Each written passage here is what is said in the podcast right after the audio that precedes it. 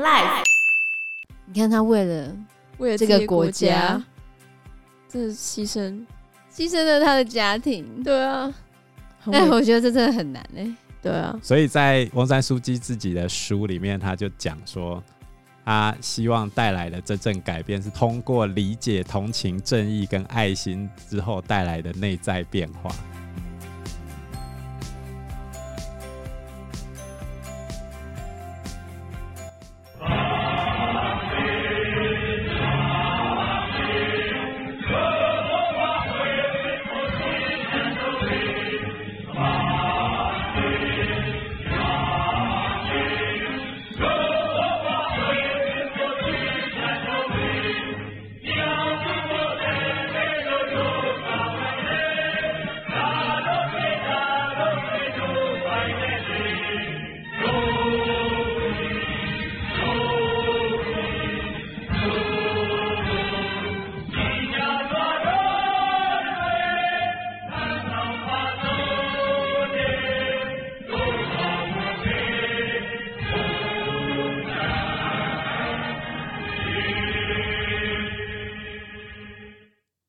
大家好，我是 Anna，我是方娜，我是 Joe。我们刚才放的这首歌是缅甸的国歌，叫做《世界不灭》。这一个礼拜最大的一则新闻呢，就是二月一号的时候，翁山苏姬被抓的新 闻。这几天就是军方政变啊，然后那个翁山苏姬已经证实被拘禁了。方娜知道翁山苏姬是谁吗？我知道他有得过那个诺贝尔和平奖，对不对哟，不错哦，知道。那你知道他为什么会会得诺贝尔和平奖吗？ 因为他做了一些和平的事，他和平了什么？我不知道啊，美国也和平了日本 啊，为什么和平了日本？ 用核子弹和平了日本。这样讲好像不太好哦，不行，这样不行哦。翁山书记前几年因为罗兴亚人的事情丑闻缠身，连一些他之前获得的人权奖项都被剥夺了。对啊，因为他其实这样，就美国有公开指控他，几乎没有阻止军方对罗兴亚穆斯林的镇压，所以后来有决定要撤销颁给他的一个叫做魏瑟尔人权奖的奖项。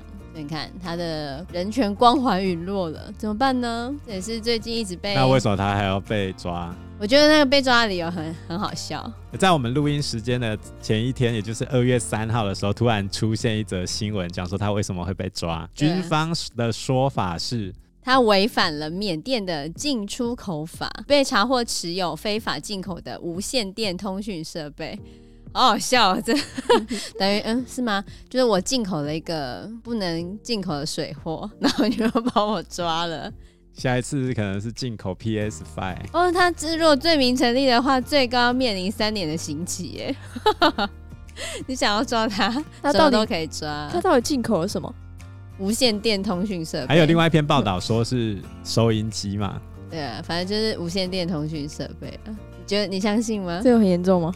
I don't know、他哦的主要目的是因为他被关嘛， 被关之后就不能再竞选。这一次其实事实上被抓的原因，就是因为在二零二零年年底的大选中，他大获全胜，拿了八成以上的国会席次。而且军方还指控说他们选举舞弊，我觉得为什么有最证近 据吗？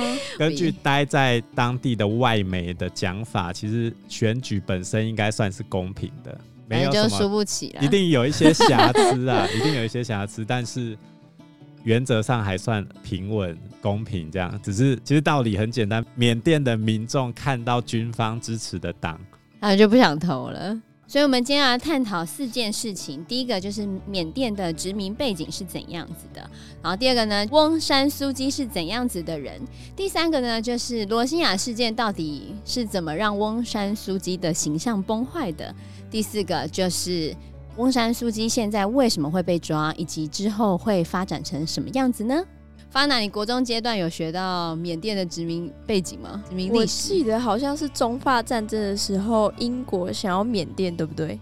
哦对啊不错法哦国他想要越南，英国想要缅甸。为什么英国会想要缅甸呢？因为缅甸就在印度的旁边。对，在印度半岛的东边，像最近中国，他们也想要从缅 甸那边拉一条油管过去，就是那边的地理位置蛮好的。对，缅甸那边，呃，缅甸在中南半岛的最西边。那现在呢，中国跟缅甸他们其实有签“一带一路”的协议哈，然后缅甸那边有一个叫做皎票港，就皎是皎洁的皎，票是漂亮的票，皎票港。那中国打算在呃云南的昆明那边到皎票港拉一条管线，就是油管的管线。知道这样子一来可以改变什么吗？什么？就是之后呢，它如果要进口石油的话，它就可以直接从缅甸这边，就是把油气输到中国，就不用经过了真哪一个方海峡？ 这很方便哎、也不用经过哪个海峡呢？ 尤其有哪一个海峡？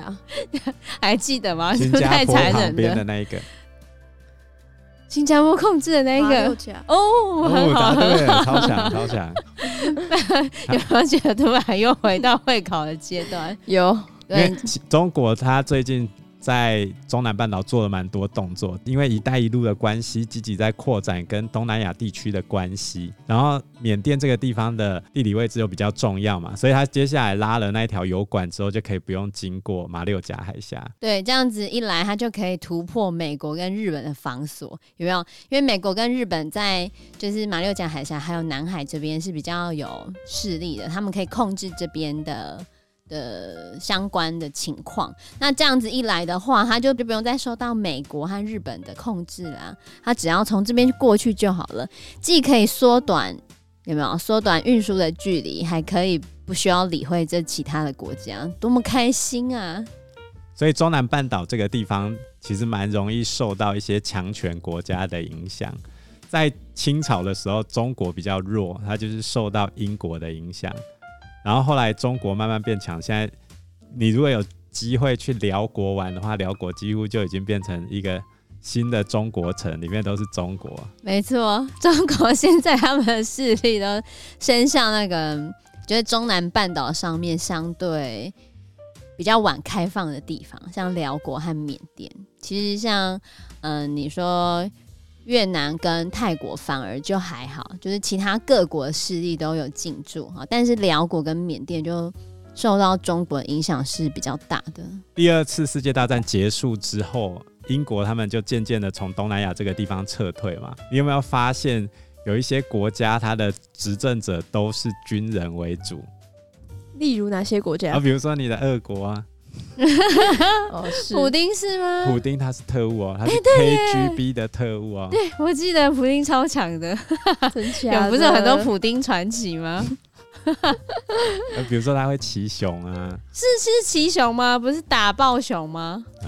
哎呦， 还打爆熊，越来越扯。呃，这真这的是传太扯他了奇，接下来我才可不以相信。徒手上外太空，应该都没有啊没有人乱会怀疑讲。没有，我听过的是他的什么他的那个日历特辑呀、日本人是很日喜本欢人，，日本卖最好，年度卖最佳的。真的假的？真的。普丁的日那个日历特辑哦，我不过们应该我是们某卖那某个几消防年啊猛男，他们是卖那个普丁大帝耶。普丁猛太瞎男了，啊！在日本呢、对啊， 普丁猛男，你好所以。看你们 是非常厉害所以在二次大战结束之后，世界各地出现了非常多军事强人统治的政权。举例来说，我们所在的中华民国也是对啊，我们之的前军蒋事强中人正， 哦 之蒋前中正就是蒋中正利用军统啊，还有情治系统来控制整个国家嘛。那缅甸也是同样的状况，缅甸的国父叫翁山将军。就只叫翁山，对将啊，军对啊，，对啊。那讲到翁山，你会想到谁？讲翁山，翁山苏姬， 哎、没答错对，了，翁山苏姬就他女儿，但是在他两岁的时候，翁山将军就被暗杀掉了。这就是军政府的一个特色，就是政权特别不稳定。然后他爸爸被暗杀掉之后，他还在缅甸继续住了一段时间。然后到了十五岁的时候，跟着出任印度大使的妈妈去印度，然后、哇，哦他妈妈印度大使哦，对吧、因为印哦，后来翁山苏姬就继续念书嘛。印度原先的宗主国是英国，刚好又趁着这个机会跑去英国念牛津大学。所以我记得他先生就是英国人啊，而且他生了两个儿子，也有英国国籍，他现在两个儿子在哪里？在英国。英国哦，对，后 来翁山苏姬还念到博士哦，这么厉害，他念什么？还念文组。主修经济哲学跟政治，哇，好厉害哦！经济哲学的政治，所以他根本就是从政之路。 我们台湾的大多数总统都是念法律，哦，是陈吗？水扁法律，马英九法律，蔡英文法律，真的伦啊敦政经学院啊。那蒋中正嘞？ 好，我不应该这样问，对不起。我说这几任啊， 李登辉不算的话，这几任都是跟法律有关的啊、对耶，民主化之后啦，从第二次世界大战结束到翁山书记在英国这段期间，其实都是军政府掌权，上面的人就是看谁掌握军权，谁去控制缅甸。那我问你一个问题：缅甸穷还是有钱？不算有钱吧？对啊，不算有钱。他穷 爆了，不是不算有钱，他被列为低度发展国家。真假的？根据世界银行的资料来源啊，缅甸的人均 GDP 是一千三百多块美金，比柬埔寨还要低，一千三百多块美金哦，年收入这样是台币多少？三万多啊，快四万。一年？对这有点太低了吧？对啊，那他们的工作大部 就是是什么？农业啊，还没开放的时候就是以农业为主。嗯他们其实，在民主化之后，好不容易有开放了啦，嗯，但是 现在又发生这样的事情，其实还蛮我觉得蛮悲剧的欸。对，而且我同学之前有想要去开发缅甸当地的行程，然后我就跟他说：“哎、那缅甸有什么好玩的吗？”他说：“不好玩。完全爆完。”就嗯，低就是度去开发。哦去都是看佛寺啊，嗯，嗯他有那个 你很如果对佛教上对对座对部对对佛教蛮有兴趣的话，就可以去。对，就看到很很大的佛寺啊，大部分都是那些很大的佛寺。然后，因为他们低度开发，所以很多基础建设是不足的。嗯，可能交通也不是很好，就它很多路啊都还是比较传统的泥土路。嗯那你当然大都市是有柏油路的，没错。可是大都市的房子，就是他们的旅馆业兴盛吗？也没有很兴盛。所以你等于去那边开发行程，你就要找出好玩的点，然后好玩的景这点。让我想到早期的时候去柬埔寨一万多块就可以去玩的，那时候一一出去都是那个小朋友就围着你啊，对啊，在跟你要钱， 或者兜售你真的假的东可西。嗯是你给嗯一个人你就完蛋了。因为对全部人就会跑一个一样嘛。对，可是其实东南亚跟南亚经济相对落后的国家，其实都会有这个情况啦，就没办法，因为他们因为他们出去乞讨的收入比他爸妈认真工作一天还要多真的，很多，对你就算小朋友去那边兜售那些纪念品啊，嗯他，赚的钱比爸妈工作还要多哎、多很多。对，都蛮多的，他们物价也很低吗？蛮低的啊。很低啊！你到那边可以过大爷般的生没活。错，你去那边 对，真的，但是就是没什么东西。我有，看过有人去介绍那些地方的夜生活，没有吧？ 有夜生活吗？就没有夜生活。啊不是那种夜生活，那是你什么天是哪，那你讲种什夜么？生哪活。种啊？哎呀，你不好讲的是说越南吧？都有都有，哪里？缅甸也有呢他们都有。缅甸还没有，但是柬埔寨都已经开发出来，只要中国人所到之处都有开发出来。然后它价经位，济发展起 来之后就它会价起来位了超级嗯低的，这些人呢，真的很厉害，很 厉害。哦，有男生的地方就会有这种因为夜生活，因为刚去的一定都是男生啊，就台湾早期移民也都罗汉脚啊，不然你要他们干嘛？很可怜、欸。但是那时候也没有豪讲呃家气清领时期的罗汉脚夜生活 啊，你在讲罗汉脚那时候后来很多，要么就是去找那个平埔族，要么就打架打死掉啊，哦，对啦，平埔啊找平埔族的女生对啊，结婚啊。哦，有唐山跟无唐山吗？所以说缅甸就曾经爆发过抗议，因为经济实在太烂了。然后有些受教育的大学生就跳出来抗议嘛，但是其实没有什么改变。到一九八五年的时候，缅甸的军政府又无预警的作废五十跟一百元的纸钞，作废哎、不让你换钱哦、对吧、然后直接发行二十五块，为什么？那我之前的钱呢？然后持有就全旧部都币没了。持有旧币的民众只能兑换限额的新钞，为什么？超过了就没了。神经病哦、怎么可以这样子？那我的钱怎么办？然后 一我解释啊，啊 你就直接然后那我的钱呢？就没啦。我不是就跟你讲没了吗？反正都已经很穷了，就少多一点少一点，你只有两块，我给你变一块被砍半嘞，这样直接差砍很多半嘞，怎么可以这样子？一物一物吧，啊，什么东西？ 太你自己想办法哎嘛。烂了吧，太烂了！烂透了一九八，五年的时候，他们还发行七十五元的纸钞，为什么要那个奇怪的面额七呃，因为因为为那时候的军政府执政者叫奈温，他那一年七十五岁生日， 那他如果活到八十岁，他就开始发行八十的哦，应该哦。这太吓然人后后来又发行十五元跟三十五元的纸钞，这又是什么原因？我不知道啊。都不用原因，我想发行什么就发行什然后他么，发行之后又废根本就除，土皇帝。他发行之后又废除原本的占百分之七十五纸钞面额的二十五、三十五跟七十五，改用十五块为什么？跟三十五块。哦，对，就刚刚讲说也没有为什么，就他爽。有应该有他的理由啦，嗯可是我这边没有查到那个资料。我讲一个比较扯的，一九八七年九月二十二日，他们发行四十五跟九十，为什 么？因为奈温喜欢九，他觉得九是吉祥数字， 然后他认为一个国家的钞票面额都应该跟九有关，要可以被九整除哦，这样就可以为国家经济带来好运。没有科学证据，没有科学证据，所以所有不能被九整除的钞 票。都要废除啊、对对对 对，一百块、七十五块、三十五块、二十五块全部废掉，只剩下四十五跟九十。前面的又都全废，对，他是有什么病啊？然后可以学这样玩的、然后哦？学生特别那不隔爽，没对几年哎、 对啊，这样隔没几年哎、吧、所以学生特别不爽，因为他们人都会不爽啊。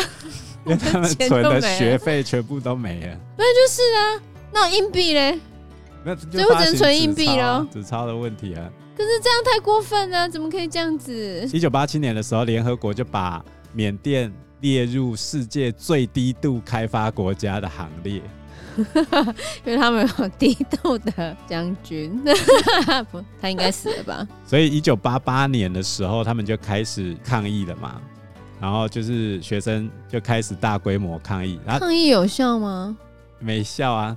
然后这个背景就是翁山苏姬她崛起的背景是吗首次在政坛出现的背景。翁山苏姬这时候在干嘛？刚才不是讲说她去英国念书，然后结婚生小孩吗？对啊，结果在一九八八年的时候，她妈妈生病了，她妈妈就请翁山苏姬回来照顾她。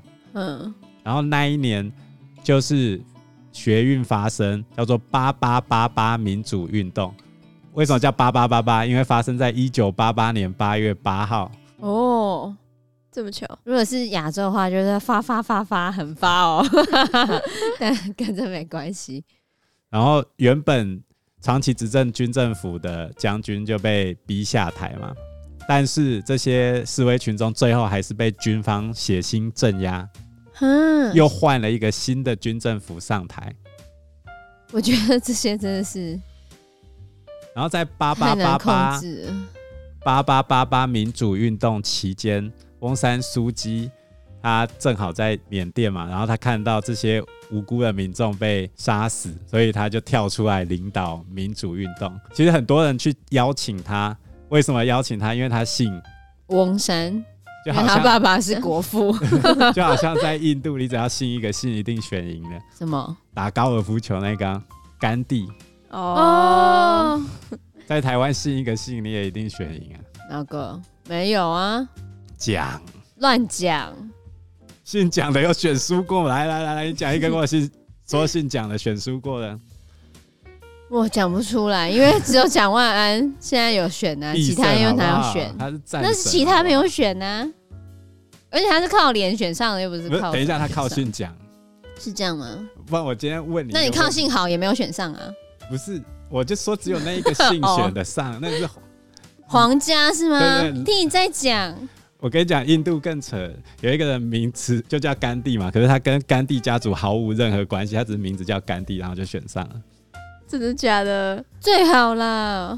就就这样啊。那你以后去改姓啊，改姓蒋，然后 可以改姓的吗？没有，所以所以一堆烂人，死 了。所以当时候一堆人去请翁山书记出来领导大家，因为他可以当神主牌使用啊。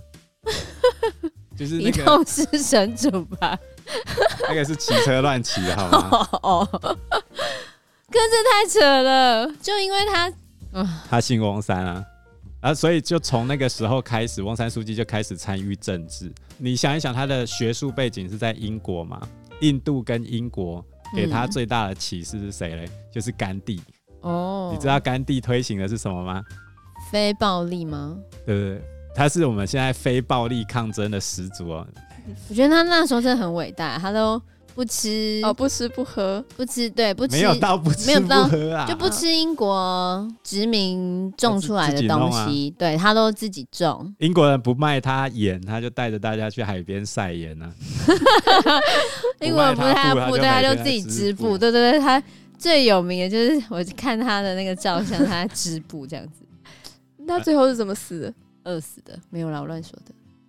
甘地最后是在一九四八年被一个狂热的印度教徒开枪射杀，因为其实严严格来说，就是境内的宗教跟民族问题完全无法解决嘛。翁山书记后来也是遇到了同样的难题，这个等一下我们再说。我觉得要能够就是制衡各方势力，然后发展出一个比较好的结果，然后大家都可以接受，其实一件很困难的事情。因为很我们台湾的状况是。原住民族跟汉人还有各个族群，大致上还可以维持一个和平的状态。我们透过投票来解决，跟民主的沟通来解决。嗯可是，在军政府的状况下，很多人民的声音是没办法被解决，他们最后只能诉诸暴力的形式。一九八八年九月二十七日，翁山书记组建了第一个缅甸的大型反对党，叫做全国民主联盟，简称全民盟。它一直持续到现在。然后，一九八九年七月二十日，然后军政府就因为煽动骚乱当做罪名，然后把翁山书记给抓抓起来，实行软禁。这就是他作为翁山书记最大的一块招牌，因为他接下来被软禁了二十年。对啊，所以我记得他被抓起来很久很久很久，久到连他先生死掉，他都没有办法去看他。有了，可他们怜中间有见面五次，对啊，但是他最后先生死的时候，他并没有在他身边呢，因为他还被他软先生禁后来在 得癌症，就是叫做什么啊、哦，前列腺癌，那他小孩后来呢？都都没有办法见到面啊。到现在都没办法，现在当然可以啊，这这不现在又不行对对现在啊，不又不行。在被放出来的时候可以。一九九九年，他的先生五十三岁的生日的那一天，他先生往生嘛，然后他们还是没办法见面，生日的时候往生哎、对啊，他们最后一次见面是一九九五年的圣诞节，所以到他先生往生的时候，他们已经四年没见面了。好惨哦、超级惨的欸。可是其实中间军方是有跟他说，你可以去看你先生，我会放你回来。但是翁山书记不相信缅甸军方，因为他认为他如果真的出去看他先生，他再来都都不可能再回缅军甸政府一直了跟他说：“你可以赶快回去。”对 啊，尽他跟量他说回去你可以去看你先生，没关系啊，我会让你回来，你相信吗？所以他选择没有，守他护们没缅有甸，说要回来哦，他没有答应他要让他回来，就是说你赶快去，我哦愿意让你出境。愿意让你出去，可是我没有说愿意让你回来，反正就是他就是担心他再来，他如果真的去看他先生，他这辈子就不可能再回缅甸了。军方也跟他们讲谈，也跟他谈条件说，你只要愿意出去，我就让你重获自由。哦，对啊，对，就是你出去的话，我就让你自由。你看他为了为了这自己个的国国家，这是牺牲。牺牲了他的家庭，对啊，很哎，伟我觉得这真的很难哎、 对啊，所以在翁山书记自己的书里面，他就讲说，他希望带来的真正改变是通过理解、同情、正义跟爱心之后带来的内在变化。啊，可是我觉得我看他当初那个时候，还有他的那个过程，我真的觉得他是一个非常伟大的人。但是看他后面罗欣雅的这个部分，他在他在觉他得怎声么会望这样最子高呢峰的时候，他被跟曼德拉、德雷莎修女这些人并列哦。我觉得是啊，因为的确，你为了你的国家，你被关了这么久，然后你牺牲了你的家庭，你牺牲你的家庭生活，你牺牲你的爱情，对啊，然后选择守护这个国家，对，很伟大、啊，真的非常伟大啊、所以缅甸人才叫他妈妈苏啊，对啊，就国母嘛，国母对啊而且他尽量不用以暴制暴的方式来解决这个危机。尽量了。我可是我就会觉得，为什么后面会变这样子？那是罗兴亚人的问题，等一下我们再来讲。 然后他一九九零年在国际的压力之下，缅甸终于举行了大选。结果一举办大选，人民只要看到全民盟的名看翁字山就，苏就直姬接的盖下大，去，不用了不用不用考哇，虑其他。这就很像我们苗栗国， 只要看到某政党就会盖下去，不过不太一样了。嗯差不多啦，就是那个意思啊。 不过缅甸但是背后代表的意义不同啊。缅甸人是因为不想要被军政府在统治，结果第一次举行大选，全民盟就拿下八成，我军方当场就没面子嘛。那没全民盟真的有比较好吗？这人家他们就还没上台哦 嘞， 好好好，还没上台就被歼灭，而且军政府直接把这一次选举的结果作废。我就选赢了，你还可以给我作废的哦、对啊，算了吧，啊投选书就翻桌啊，可以这样子、哦，独裁国家就是这样子，你看，所以我们才不要，这才就是不要变独裁国这就是 家从。军政府转向文人政府。你看，殖民母国在离开那个国家之后，对，如果建立的是文人政府的话，几乎都会都会被翻掉，翻掉。真的。哦，我觉得看，你看那些南美洲，你看那个非洲一些国家的历史，真的觉得他们为什么都是一直这样，不停的在轮回。就长期统治的都是军政府，谁拳头大就谁来统治。对，啊，真的，这样不好吧？就是这些国家也看过别的国家的历史，嗯可是他们也没有学到教训啊。蒋中正时期不是也是军政府吗？对啊。可是他的儿子蒋经国，因为他比较不算军人出身的，所嗯以从蒋经国时期开始解严之后，就开始进行改革，那所以我觉得其实民主化，蒋经国应该也 有。很大的贡献。对啊因为蒋经国能够控制军方，因为他爸爸的关系，可是他本人是文人。嗯，然后蒋经国传给李登辉之后，马上就发生了军方不满的状况。那这个详细的过程有一部电视剧叫做《国际桥牌社》有演。简单来说，就是当时候军方聚集在郝柏村的旗下，郝柏村就是郝龙斌的爸爸，哦，军方认为李登辉应该只是一个过渡政府。比如说有一个总统叫做严家淦，你有听过这个人吗？有，我他在听什过，么时候出现？我不知道什么时候，但我有看过他的名字。严家淦就是介在蒋中正跟蒋经国中间的那个人，他只是一个过渡政府，嘿，所以当时候的外省人跟军系的，他们认为李登辉应该也是这样的一个过渡的角色，要嗯过渡给下一个。下一个是谁？那本来预期是谁？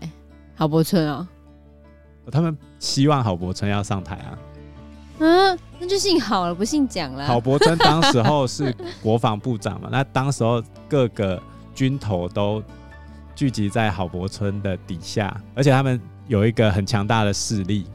我觉得好像现在国民党里面有一个黄复兴党部一样，哦，军系的黄复兴党部他们就是军系的，军方退伍之后，国民党系统就会把他们加进去。但是现在年轻人都不太认识他们了。 教官这件事情总认识吧？教官，安娜现在还有教官吗？有啊，高中有教不官，是要退出校园了吗？真假的？还为什在么啊，很多事情都教官在处理的。我知道了，我真的对啊觉得高中教官很伟大。现在的对教官没错角色跟当时候已经不太一样，当时候教官还要负责做政治侦防啊，为什么？返校啊，返校哦那里面，啊，所以他们对于校园的掌控程度很高，因为他们很担心学生的反叛嘛。嗯，然后当时候所有的军方的势力就慢慢的往郝柏村底下聚集，这时候李登辉做了一个重大的决定。怎么决定？你想一想，如果是当时候的状况，军方极有可能政变。如果我我今天摆明了我就是要掌权的话，军方是有可能发动政变，而且他们也有能力发动政变。嗯那这时候你该怎么办？把它拔掉啊！你拔掉，立刻就发动政变了。这就是翁山书记现在面临的一个大难题。那把它放上去，让它做不好。中华民国有一个规定，就是行政院长他不能掌军权，哦，所以他就让郝柏村当行政院院长当行，就可以把他的军权拔掉。然后他们两个就从原本的有可能军事斗争变成两方的政治角力较量。然后后来李登辉赢了是吗？为什么有些人不是很喜欢李登辉的原因，是因为他在这个政治较量的过程中，因为他在国民党里面部分程度上算是孤立无援的，所以他大量的拉拢地方的派系跟黑道，所以哦然后有另外一个比较负面的说外他号黑金啊，对不对？ 黑金教父，他拉拢了一些地方的派系来协助他，最后把郝柏村这一系的军系给斗下来。然后郝柏村当行政院长也没当多久就被他拔掉，所以这是必要之恶吗？不然你要要怎么做？让军方成立军政府嘛？就会像现在缅甸一样。所以我觉得他很厉害耶！你看这是要多大的脑力才可以弄出这样的结果？真的觉得这很困难 呢。所以李登辉蛮外号厉害叫的大内高手啊，大内高手是吗？东东瀛霸主。他不是民主先生吗？ 哇，称号还很多耶，阿辉伯。潜伏在国民党中的内奸，对啊， 国民党超超厉害的讨厌他的。对啊，因为觉得他在里面那么久，后来竟然出去开了一个，创了一个台联党，根本就叛徒。不过，在这个民主转型的过程中，其实蒋经国跟李登辉都扮演了蛮重要的角色。如果不是他们的话，是不可能和平的去转移政权。到现在政党轮替，其实你去看这些军政府在做政党轮替的时候，基本上都有发生血腥屠杀。可是我们台湾现在没有哦你，你如果不满那个政党，那你四年之后你就可以把它歼灭投票啊，歼灭啊，再来。让可他是下比如台说你到中国，那你今天斗输了，你就下辈子再来。 下辈子再来你在缅甸斗输了，基本上就被软禁唉。 不一定啊，搞不好过个几天之后就会有不同的进展，也不一定啊， 我也不知道，很难说。也有可能啊。因为节目时间的关系呢，我们就先聊到这边。